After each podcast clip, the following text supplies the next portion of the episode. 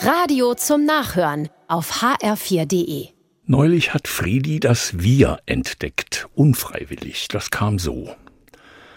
Friedi mochte keine Menschen, war lieber für sich an der Arbeit und im Mietshaus.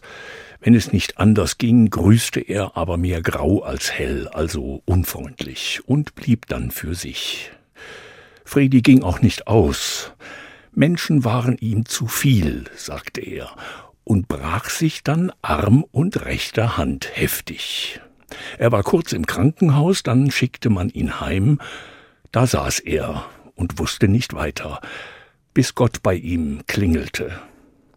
Nein, natürlich nicht Gott selber, aber der Nachbar von oben. Der hatte alles mitbekommen. Jetzt stand er vor der Tür, grüßte und fragte, kann ich etwas für Sie tun? Einkaufen oder mal waschen? Fredi war sprachlos, hilflos, sagte nur, äh, dann fiel ihm ein, was man jetzt so macht, und sagte, kommen Sie doch mal kurz rein. So fing das an mit dem Wir.